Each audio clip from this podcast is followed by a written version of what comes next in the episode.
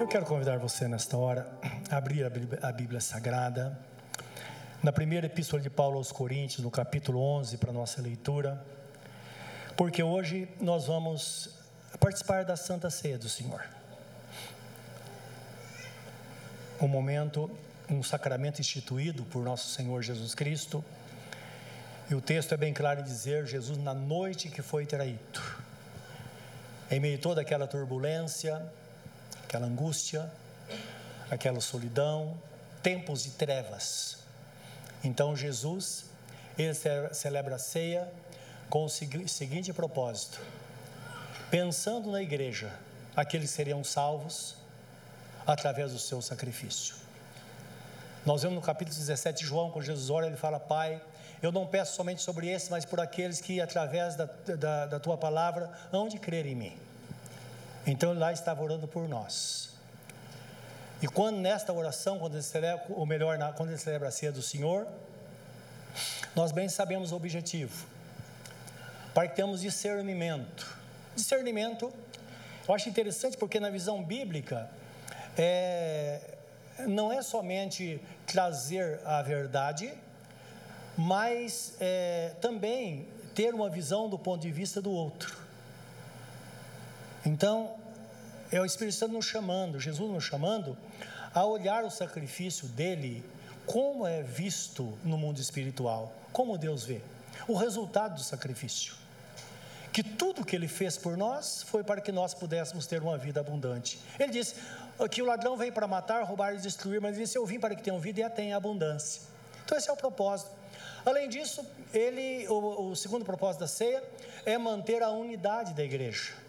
Está escrito que todos nós participamos de um só pão.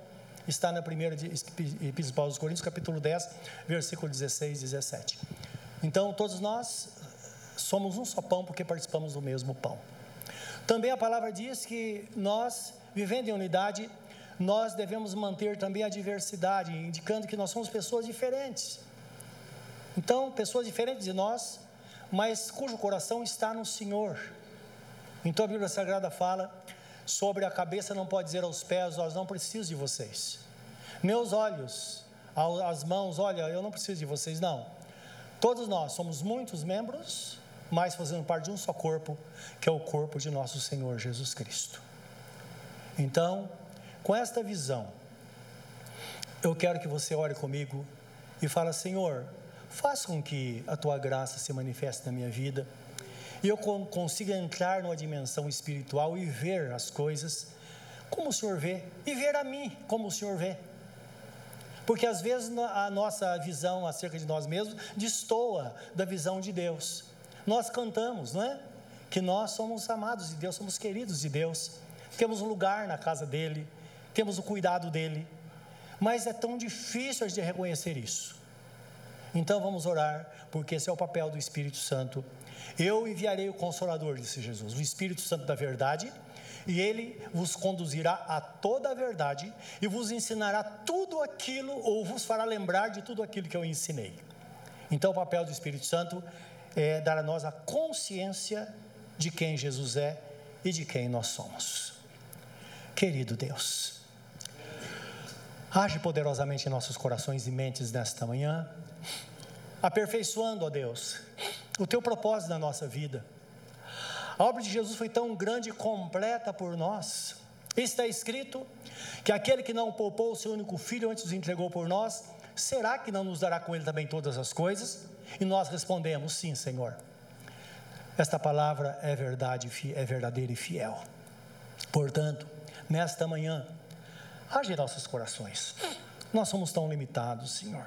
Nós precisamos tanto do conselho do Senhor, da orientação, mas que aquilo que recebemos do Senhor, que venha debaixo da unção do Teu Espírito Santo, para encontrar lugar no nosso coração. Porque às vezes nós recebemos a palavra, ela não encontra lugar em nós. Meu Deus, está escrito que a palavra dada no tempo certo, ela é como maçãs de ouro colocadas em salvas de prata. Então essas palavras, ó Deus, vindas do Senhor, são de fato maçãs de ouro o nosso coração, que seja uma salva de prata, um recipiente para receber esta coisa tão preciosa que é a tua palavra, que pode mudar a nossa vida. É o poder do Evangelho que transforma, que muda. Bem diz o Senhor, não é por força nem por violência, mas é pelo meu espírito, diz o Senhor. E aqui estamos prontos diante do Senhor para ouvir a tua palavra. Dá-nos esta bênção hoje, no nome de Jesus. Amém, Senhor. Amém. Amém. Diz assim a palavra, meus irmãos, na primeira epístola de Paulo aos Coríntios 11, 23 até o 34. Palavra de Jesus. Porque eu recebi do Senhor o que também vos entreguei, diz o apóstolo Paulo, que o Senhor Jesus, na noite que foi traído, tomou o pão e, tendo dado graças, o partiu e disse: Isto é o meu corpo que é dado por vós, faz isso em memória de mim. Por semelhante modo, também depois de haver ceado, tomou o cálice, dizendo: Esse cálice é a nova aliança no meu sangue. Faz isso todas as vezes que o beberdes em memória de mim, porque todas as vezes que comerdes este pão e beberdes o cálice, anunciais a morte do Senhor até que venha. Por isso, aquele que comer o pão ou beber o cálice do Senhor indignamente, será réu ou culpado do corpo e do sangue do Senhor. Examine-se, pois, o homem a si mesmo, e assim coma do pão e beba do cálice. Pois quem come e bebe sem discernir o corpo, come e bebe juízo para si. Eis a razão porque há entre vós muitos fracos e doentes, e não poucos que dormem. Porque se nos julgássemos a nós mesmos, não seríamos julgados. Mas quando julgados, somos disciplinados pelo Senhor, para não sermos condenados com o mundo. Assim, pois, irmãos meus, quando vos reunis para comer, esperai uns pelos outros. Se alguém tem fome, coma em casa, a fim de não vos reunirdes para juízo. Quantas demais coisas, eu as ordenarei quando for ter convosco, conclui o apóstolo São Paulo. Amém. Amém. Meus irmãos, em suma, nós somos disciplinados pelo Senhor para não sermos condenados com o mundo. Agora, nós sabemos que existe algo que pode anteceder isso, que o texto fala, que ao invés de esperar o julgamento de Deus, que nós possamos julgar a nós mesmos. Isto é, nos examinar e ver como nós estamos na presença de Deus. O nosso Deus tem toda a provisão divina para a nossa vida, os irmãos sabem disso. Nas Escrituras diz, livro de Efésios, capítulo 4, 11 a 16.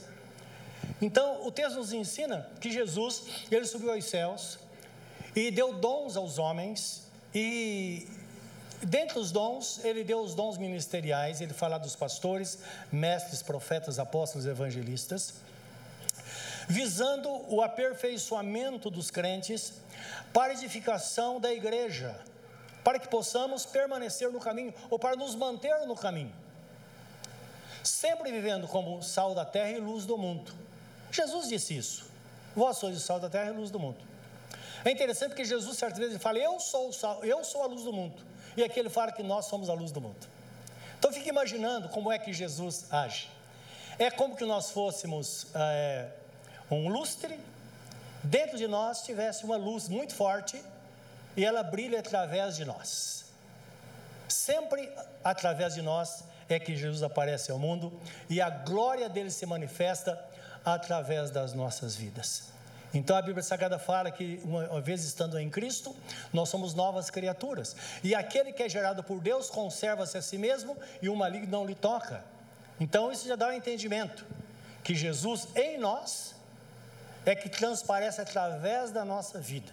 E às vezes nós vamos pensar, ou sempre, principalmente nas horas de dificuldade, como disse João, o apóstolo, que maior é aquele que está em nós do que aquele que está no mundo. Então, ter essa consciência.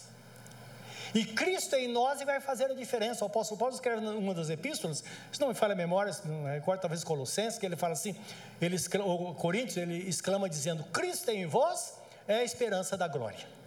Então, Jesus em nós é que faz a diferença na nossa vida. Agora eu queria que você lesse esse texto, o livro de Efésios, capítulo 4, para a gente pensar no versículo 11 em diante. Depois de todo, eh, do versículo 7 em diante, fala que ele concedeu a cada um, eh, é concedido a cada um de nós a proporção da, da, do dom de Cristo. Então, fala da forma que Deus nos conduz, não é? Versículo 11 em diante, diz assim: ele mesmo concedeu uns para apóstolos, outros para profetas, outros para evangelistas, outros para pastores e mestres, com vistas ao aperfeiçoamento dos santos, para desempenho do seu serviço, para edificação do corpo de Cristo, até que todos cheguemos à unidade da fé e do pleno conhecimento do Filho de Deus, à perfeita varonidade, varonilidade, à medida da estatura da plenitude de Cristo. Versículo 14 para que não mais sejamos meninos agitados de um lado para o outro e levados ao redor por todo o vento de doutrina, pela artimanha dos homens, pela astúcia do que com pela astúcia com que induzem ao erro, mas seguindo a verdade em amor, cresçamos em tudo naquele que é a cabeça, Cristo, de quem todo o corpo bem ajustado e consolidado pelo auxílio de toda junta, seguindo a justa cooperação de cada parte, efetua o seu próprio aumento para edificação de si mesmo em amor.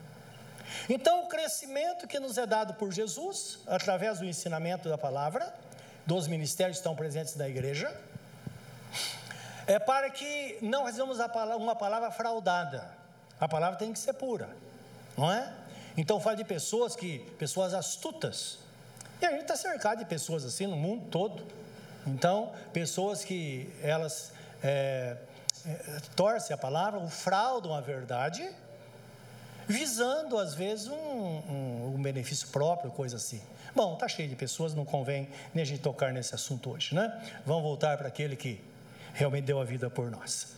Então, na ceia do Senhor, nós somos encorajados, meus irmãos, a nos examinar para ver se está havendo um crescimento lógico, se estamos indo bem, não é? Então, ah, quando nós, é, é, do Senhor, nós nos examinamos, não é para que sejamos reprovados, não. Nós testamos, vemos o que está faltando, reparamos as arestas, e todos os crentes sabem como reparar. É quando nós nos colocamos na presença de Deus e paramos e pensamos, dizendo, puxa vida, eu preciso melhorar aqui, melhorar ali. Senhor, me liberta disso. Senhor, age nessa situação, me dá força, porque eu quero prosseguir no caminho, eu quero prosseguir crescendo, não é? Na graça e no conhecimento da palavra, como está escrito. Versículo 28 diz assim: Examine-se o homem a si mesmo, e assim como do pão bebe do cálice. Então, o autoexame não é para você virar as costas e falar, ah, puxa vida, não dá, vou me preparar para a próxima ceia. Aí, durante o mês, não, deu, não dá também. E a pessoa vai enfraquecendo. Lembra que Jesus Cristo disse em João capítulo 6? Ele diz assim: Aquele que se alimentar de mim, por mim, viverá. Aquele que não comer da, da carne do filho do homem, não terá parte comigo no meu reino, e beber do seu sangue. Até as pessoas, elas escandalizavam. E esse foi o motivo de uma grande perseguição da igreja, no primeiro século da, da igreja no início, porque os irmãos participavam da ceia do Senhor com as portas fechadas, só entravam os crentes. Então, quando eles liam, não é esse texto que Jesus dizia: aquele que se alimentar de mim, por mim viverá, eles encontraram motivo para acusar a igreja de canibalismo, que estava comendo carne humana. E graças a Deus que depois houve um entendimento que se participa da ceia com as portas abertas, mediante um autoexame de cada um, porque cada um responde por si na presença de Deus. Amém, meus irmãos? Então isso é importante, esse entendimento. No capítulo 13, é, ou melhor, é, segundo Paulo aos Coríntios 13, 5 e 6, diz assim, que a Bíblia interpreta a própria Bíblia. Diz assim: examinai-vos a vós mesmos, se realmente estáis na fé. Provai-vos a vós mesmos, ou não reconheceis que Jesus Cristo está em vós senão é que já estáis reprovados, diz o texto. E o texto, versículo 6, fala assim: Mas espero que reconheçais que não somos reprovados. Aquele que está em Cristo nunca será reprovado, porque o nosso Deus é como um pai amoroso, que disciplina os seus filhos. O que vai acontecer se não disciplinar? Vai se perder. Nós sabemos isso. Nós sabemos que as famílias quando os pais não se importam com a disciplina, que a criança pode fazer o que ela quiser, acaba se perdendo. Nós sabemos isso. É preciso colocar limite, ensinar o que é certo e o que é errado, orar por elas, mas também dizer: olha, até aqui, não é? Sempre com firmeza e com ternura. É o que Deus faz conosco. Então ele fala, filho, até aqui. Porque nós vamos teimando, teimando, teimando, teimando, teimando. Uma hora a intervenção dele por causa do seu amor com que ele nos amou, conforme está escrito. Então nós sabemos que esse, esse, esse auto-julgamento, meus irmãos, não é para, ou melhor, o auto-julgamento é para que não sejamos condenados com o mundo. O mundo está falando do sistema, as coisas estão acontecendo e a forma que as pessoas são levadas por esse sistema.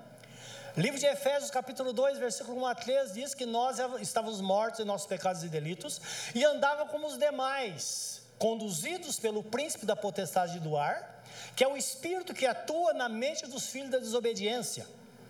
Então, assim é aquele que não serve ao Senhor. Satanás lança um pensamento e a pessoa segue aquele pensamento. Então, não existe uma pessoa na terra que não seja conduzida ou nós somos conduzidos pelo Espírito Santo de Deus, como está escrito no livro de Romanos 8,14, que os filhos de Deus são guiados pelo Espírito Santo de Deus, mas também, como está escrito no livro de Efésios, aqueles que não estão em Cristo também são conduzidos, mas pelo príncipe da potestade do ar, que é um espírito que atua na mente dos filhos da desobediência. Está falando um espírito maligno que leva as pessoas a maus pensamentos e depois induz essas pessoas ao erro e nós bem sabemos que para isso é necessário conhecer a vontade de Deus. E eu estava falando de criança, de filhos, começando quando criança. É por isso que Deus fala lá no Velho Testamento, quando a lei, quando a lei ele diz assim: olha, ensina a criança no caminho que ele deve andar. Quando crescer, não vai se desviar dele. Não é? Fala Salomão. Mas ele diz assim: olha, ensina andando pelo caminho, sentado em casa, sentado na cama, na hora de dormir, sempre fala. Fala quem Deus é, o que Ele quer de nós, como Ele nos ama, do sacrifício de Jesus, porque certamente aquela pessoa que é ensinada, o Espírito Santo vai ter elemento para usar, para convencer esta pessoa, se ela porventura queira sair fora do caminho. Amém, meus irmãos? Então é um ensinamento que é dado pelo Senhor. Então, por esta razão, nós não podemos andar segundo o conselho deste mundo apóstolo Paulo escrevendo aos Romanos, ele fala assim, no capítulo 12, 1 e 2, ele diz assim: Eu vos rogo pelas misericórdias de Deus. Imagine ele fazendo um apelo. Se é hoje em dia, meus irmãos, pelo amor de Deus, irmãos. Eu quero que apresenteis os vossos corpos em sacrifício vivo, santo e agradável a Deus, que é o vosso culto racional. E não vos conformeis com este mundo mas transformai-vos pela renovação da vossa mente, para que experimenteis a boa, perfeita e agradável vontade do Senhor. Quando fala de culto racional, está falando de um culto de entendimento, de raciocínio.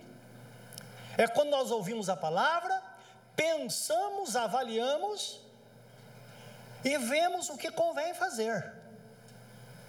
Em lugar nenhum na Bíblia Sagrada Deus tenta fazer com que o ser humano engula as verdades goela abaixo. Não. Ele expõe. É a exposição da palavra. Por isso que Davi dizia: quando eu escuto a exposição da palavra, eu fico todo arrepiado. Ele fala no Salmo 19. Realmente, a exposição da palavra traz temor no nosso coração, porque nós conhecemos então a mente de Deus. O que ele pensa de nós? Então, aí que nós realmente nos sentimos filhos amados e sabemos que somos de fato cuidados por Ele. É por isso que Ele hoje nos chama atenção. Toda ceia do Senhor, nós paramos ou somos parados por Ele para avaliarmos a nossa vida e ver como as coisas estão andando, para que possamos então fazer alguma coisa a nosso respeito, para que prossigamos firmes nesta jornada. A palavra de Deus nos diz que bem-aventurado é aquele que faz isso, felicíssimo Bem-aventurada é aquela pessoa cujo coração está em Deus, que espera no Senhor, que não anda segundo os conselhos deste mundo. E esta palavra eu queria que você lesse comigo, que traz dentro dela uma promessa muito grande. Ela está no Salmo 1. Então, ela traz uma, uma assim, uma, uma, uma promessa grandiosa para aquele que está servindo ao Senhor, aquele que talvez tenha se esforçado tem se privado de alguma coisa. Aquela pessoa que às vezes, eu sei o que é isso, né? Me lembro quando eu era jovem e a gente tinha muitos amigos, eu era caminhoneiro, e uh, trabalhar em muitas pessoas, não é? E muitos amigos, e às vezes se reunia final de expediente. Vamos para o bar beber. E eu dizia: Olha, por favor, me desculpe, mas eu não, não posso ir. Certa vez, pelo menos uns dez deles me pegaram e tentaram fazer com que eu bebesse à força um copo de cerveja. Foi horrível, conseguiu nos meus lábios aquele gosto que eu nunca havia experimentado bebida alcoólica antes, e nunca experimentei, graças a Deus, mas sentia aquele gosto, aquela coisa horrível, não é? E eles fizeram, e depois eles disseram: não adianta, esse aí, esse é crente e não muda. Eles falaram. Sim, mas nós passamos por isso. A gente se sente adequado às vezes. Eu entendo você que é jovem às vezes, está no seu meio e todo mundo está fazendo algo e você é induzido a fazer. Quando você diz não, você parece um extraterrestre. Esse salmo fala da recompensa. Lembra, o apóstolo Pedro fala que nós somos peregrinos e forasteiros nesta terra. Estamos de passagem. Vai chegar um fim, um momento. Sempre eu digo, né, dia de ceia, que me remete a isso, que Jesus fala que Ele vai estar diante de nós, uma multidão incontável, e Ele chamando, Ele diz: Venham benditos meu Pai, possua por herança a coroa da vida. E você vai passando, e a coroa é colocada sobre a sua cabeça. E Ele diz: Entra para o gozo do teu Senhor. Porque fosse fiel no pouco, sobre o muito eu te colocarei. Olha que coisa gloriosa, meus irmãos. Então é por isso que Deus tem tanto cuidado de nós. E diz assim: Bem-aventurado o homem que não anda segundo o conselho dos ímpios. É bom entender hoje, tempo de, de hoje, entender, está falando do homem, da mulher, da, da, do jovem, da menina, de todo mundo. Bem-aventurado aquele que não anda segundo o conselho dos ímpios, não se detém no caminho dos pecadores, nem se assenta na roda dos escarnecedores. Antes o seu prazer está na lei do Senhor e nela e na sua lei medita de dia e de noite. Olha a promessa. Ele é como árvore plantada junto às correntes de águas, que no devido tempo dá o seu fruto e cuja folhagem não murcha. E tudo quanto ele fizer, e tudo quanto ele faz, será bem sucedido. E aí, o versículo 4 diz: Olha, os ímpios não são assim. São, porém, como a palha que o vento dispersa. Por isso, perverso não, prevalecer, não prevalecerão no juízo, nem os pecadores na congregação dos justos, pois o Senhor conhece o caminho dos justos, mas o caminho dos ímpios perecerá. Então, está falando aqui: o ímpio é aquela pessoa que, de forma consciente, ela diz: Eu sei de tudo, mas eu não quero. Então, lembra, você sabe de tudo, mas precisa desejar as coisas espirituais e entender como nós cantamos. Na tua casa, ó Pai, há um lugar para mim. A tua presença há um lugar para mim. Aí nós clamamos e Deus está conosco. Por muitas vezes, eu a pastora Sandra falando hoje que Deus falou com ela. Eu tenho ouvido diariamente, né, tenho estado com muitas pessoas Geralmente às terças e sextas-feiras eu aconselho pessoas o dia todo aqui. Se precisar conversar, precisar de alguma ajuda, é só marcar com a, com a Vânia e também com a Elaine. E você pode marcar no horário para conversar também se houver alguma dúvida. Estamos aqui à sua disposição para ajudar. Eu ouço muitas pessoas dizendo: Olha, eu estava numa situação assim, e olha, eu não sei se, se, o que, como que o senhor vê isso, mas Deus falou comigo. Ora, nós sabemos quando Deus fala, não é verdade? Sabemos até porque nós conhecemos a Jesus. E sabemos que ele é manso e humilde de coração. E quando ouvimos a sua voz, é uma voz suave que traz conforto, que traz esperança. Então nós sabemos disso. Ora, um Deus tão grande, tão poderoso, inacessível, mas de repente é tão acessível porque nós vamos a Ele através de Jesus. E Jesus diz que através dele nós temos caminho aberto para o Pai. E de repente, em meio a 7 bilhões ou mais de 7 bilhões de pessoas, você está lá no seu quarto orando, como foi por isso que Jesus Cristo disse: quando orares, entra no teu quarto, fecha a porta, fala com teu pai que está em secreto, e teu pai que te ouve em secreto te abençoará. De repente, você fala: Meu Deus, Ele está me vendo aqui. Como certa vez, num momento muito especial na minha vida, eu ouvi ele dizendo: Filho, eu te amo. Aquilo foi como uma bomba dentro de mim. É como se eu visse ele face a face. E ali houve uma grande libertação, porque eu carregava comigo isso, não é? Meu pai sempre foi um bom homem, mas por causa da bebida, de todas as controvérsias da vida dele, mais tarde ele se converteu, mas ele, eu nunca tinha, não me lembrava de alguma vez na vida que ele tenha dito, filho, eu te amo. Nunca. E eu trazia aquela coisa, sabe, dentro de mim. Como será isso? Até porque depois, quando tivemos nossos filhos, eu falei, meu Deus, eu os amo loucamente. Eu não conseguiria passar um dia sem falar com eles isso que eu os amo. Então aí piorou a situação. Mas de repente eu ouvi Deus falando: Filho, eu amo você. Eu falei: Senhor, basta, muito obrigado. E interessante que naquele dia, naquela noite, eu recebi uma grande libertação de Deus, que passei até a ver meu, meu pai com outros olhos, não é? É Deus, só Deus pode cuidar de nós, Ele é bom, não é? Mas talvez alguém diga, isso é coisa do passado. Não, irmãos, não é coisa do passado, é coisa do presente. Sabemos que o nosso Deus, Ele cuidou de nós, Ele cuida de nós e Ele vai cuidar sempre. Como diz o escritor aos Hebreus, no capítulo 13, versículo 8, Jesus Cristo é o mesmo ontem, hoje e será eternamente. E porque Ele é assim. Porque o nosso Deus Pai Todo-Poderoso é assim. Porque o Espírito Santo é onisciente, onipresente e onipotente. Então nós teremos essa provisão sempre. É por isso que ele diz no capítulo 13, versículo 5, ele diz assim: Olha, eu nunca te deixarei e jamais te abandonarei. Contente com aquilo que você tem. Isso para pessoas que às vezes só têm o suficiente e pensa: se eu perder isso, o que eu vou fazer da vida? Ou você já não pensou: se eu perder esse emprego, ah, vai acabar tudo. Até porque somos pobres e não teríamos dinheiro para viver sem, sem emprego por muito tempo. Quantas vezes? Se isso acontecer, ele fala: contente com aquilo que você tem, porque eu nunca vou te deixar e nunca vou te abandonar. É um pai que tem toda a provisão, um Deus poderoso que cuida de nós.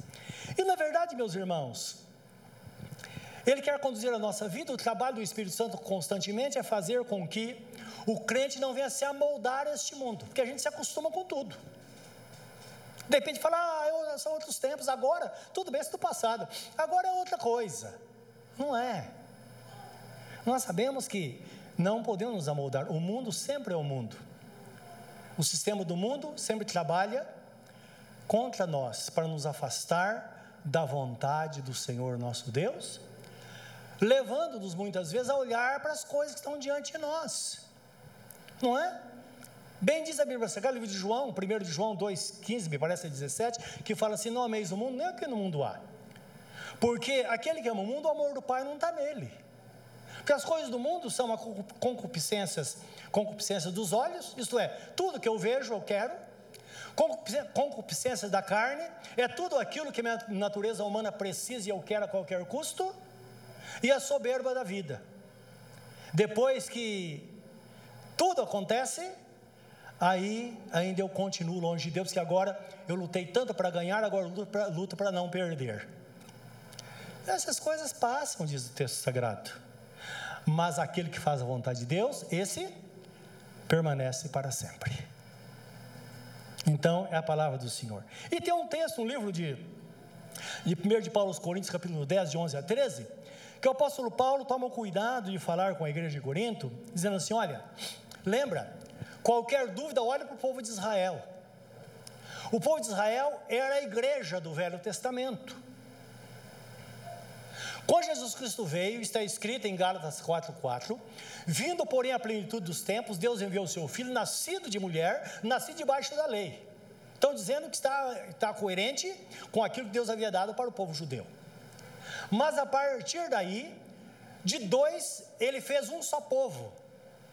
Então agora não existe a igreja, o povo de Israel, e a igreja lutando e tentando ser igual aos judeus. Não.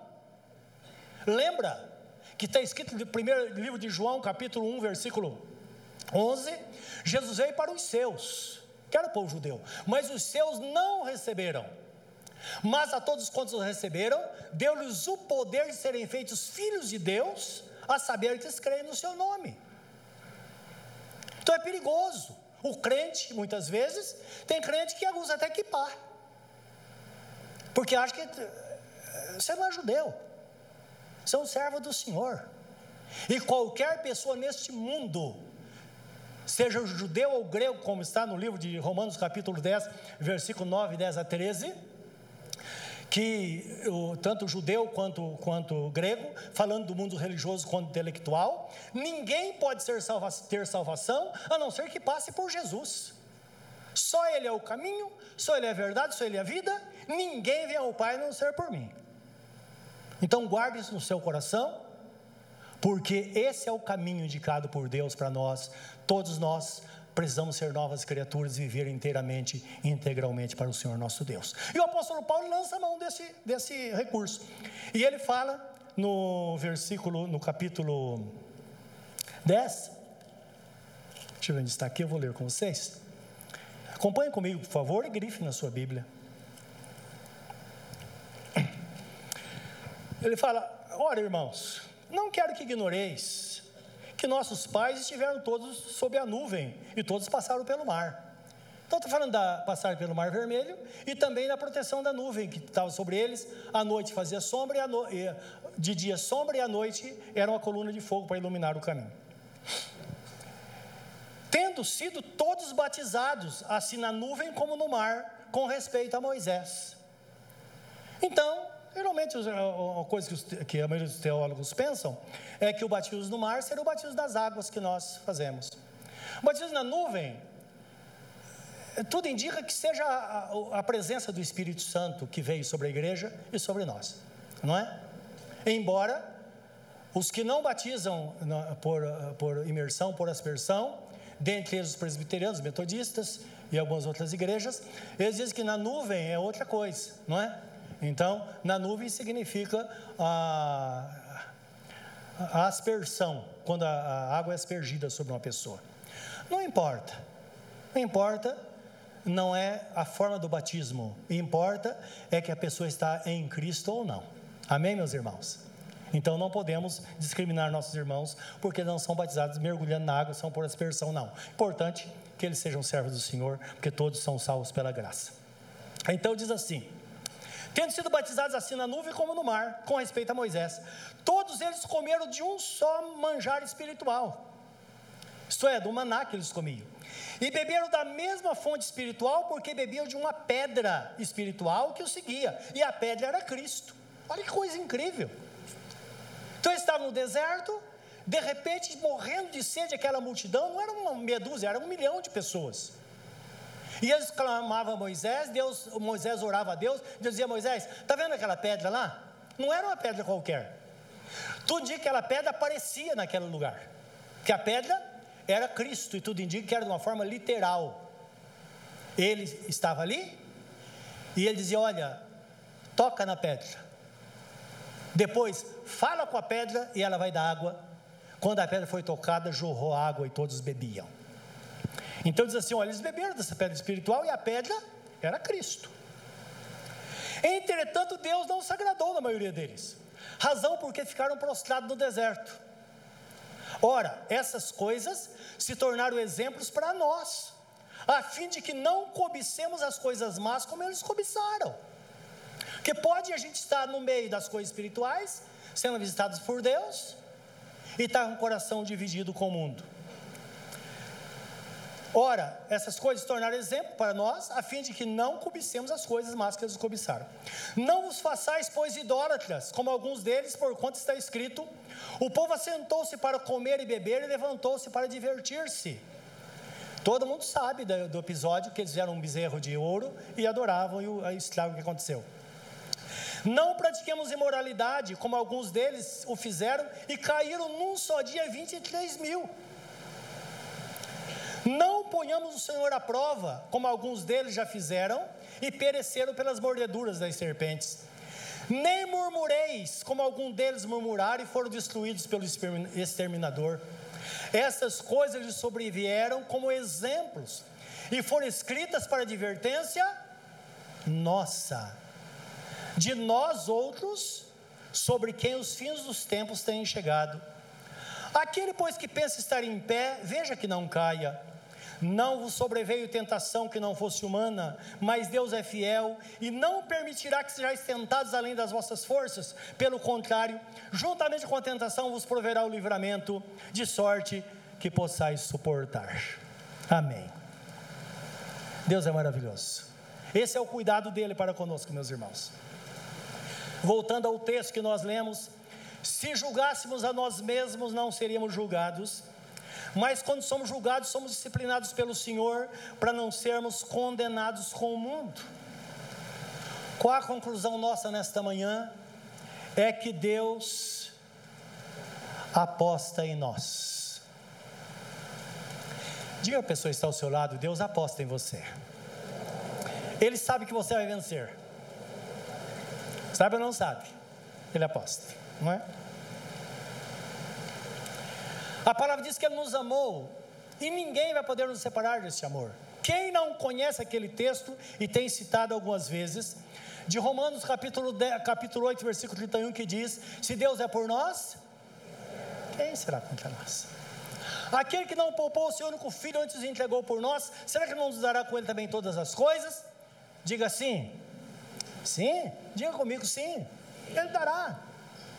Quem tentará acusação contra os escolhidos de Deus é Deus que justifica. Só a questão é com Deus, não é com ninguém. É Deus quem nos justifica. Temos que ser fiéis a Ele, acima de tudo. Quem nos separará do amor de Deus está em Cristo Jesus, nosso Senhor. Aí começa: nem a morte, nem a vida, nem o presente, nem o porvir, nem os principados, nem as potestades, nada poderá nos separar do amor de Deus, está em Cristo Jesus, o nosso Senhor. Nada. Aí ele cita um texto que está no Velho Testamento que diz assim: Por amor de ti somos entregues à morte o dia todo. Claro, está dizendo: Olha, Senhor, nesse mundo ande de peito aberto, estou sujeito aos mesmos ataques que aquele que não te serve também. Nós sabemos que aquele que, que não serve ao Senhor é assaltado às vezes na rua, o crente também às vezes é. Ele depende do livramento do Senhor. E precisamos crer que está escrito: o anjo do Senhor acampa-se ao redor daqueles que o temem e os livra. Deus protege a sua vida. Ele está pronto para nos guardar e nos proteger neste mundo. Ai de nós, se não fosse essa graça de Deus na nossa vida. Ele diz: por, por causa disso, em ti nós somos mais do que vencedores. Mais que vencedor por aquele que nos amou. Porque estou bem certo que de fato nada poderá nos separar do amor de Deus que está em Cristo Jesus, o nosso Senhor. Ele termina no versículo 39 de Romanos, capítulo 8. Isso é você, isso é eu, somos nós diante do Senhor. Meus irmãos, falando individualmente com você, cada um, Deus tem um plano glorioso para a sua vida. Seu nome está escrito no livro da vida no céu.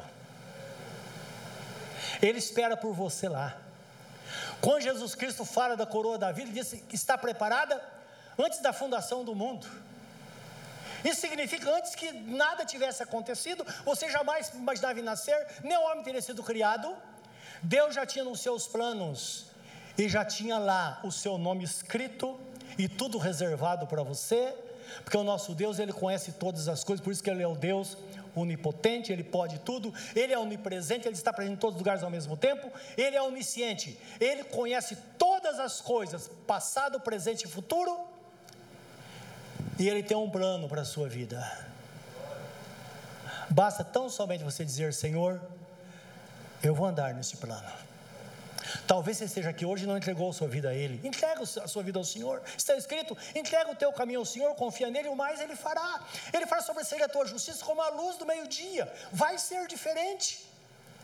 Entra no caminho, porque está escrito que o propósito de Deus é que todos sejam salvos mediante o conhecimento da verdade. Porque através de Jesus, todos poderão herdar a eternidade, mas somente através dele. Por isso, nesta manhã, tenha esta consciência. Você tem essa consciência onde você está, fala com Deus. Se você tem algo a acertar com Deus, acerte. Celebra a ceia do Senhor com cabeça erguida, dizendo: Senhor, eu estou aqui para melhor e certamente eu vou viver diferente para ti. Se você ainda não entregou sua vida ao Senhor, fala: Senhor, hoje eu entrego minha vida a ti. Fala com Ele, Ele vai ouvir você. Ele ouve a nossa voz, Ele ouve o nosso coração. É por isso que está escrito que o nosso Deus é poderoso para fazer muito além do que pedimos ou pensamos, segundo a eficácia do seu poder que habita em nós. Agora mesmo, Ele está mexendo no seu coração e na sua mente, está pensando, Ele está agindo, Ele está dizendo: Filho meu, dá-me o teu coração, entrega Ele. Resistir ao diabo, disse Tiago, mas sujeite-se a Deus, porque certamente sua vida será muito melhor. Cruze o seu semblante na presença dEle nesta hora, pense nesta palavra. Reflita-se nesse amor que Deus tem para com você, para a sua vida. E onde você está, entrega a sua vida a Ele. Talvez no silêncio do seu coração, diga: Senhor, eu quero. Nesta manhã, Senhor, eu entrego minha vida a Ti. Coloco toda nas Tuas mãos. Não sei o que vai acontecer, mas eu sei que algo de bom vai porque de ti vem todo dom perfeito que vem do Pai das luzes, onde não há sombra ou variação. Senhor, recebe meu coração nesta manhã. Conduza a minha vida, Senhor. Há um lugar, Senhor, na tua casa para mim. Há um lugar no teu reino. Que a minha vida seja uma vida de paz, uma vida de contentamento, uma vida para ti. Que meus encontros aconteçam contigo, meu Deus, em particular naquele momento que eu vou estar na tua presença. Agora mesmo eu estou na tua presença, Senhor. Entra no meu coração e conduz a minha vida até o fim. Senhor, hoje eu reconcilio a minha vida contigo também, Senhor. Fala com Ele. Talvez você tenha andado longe do Senhor. Fala com Ele. Senhor, eu volto. Eu volto para a tua presença. Há um lugar para mim nos teus braços, Senhor. Perdoa os meus pecados. Meu Deus, eu quero estar na tua presença sempre, que na tua presença, só na tua presença perpétua alegria, Senhor. Recebe-me nesta hora, no nome de Jesus.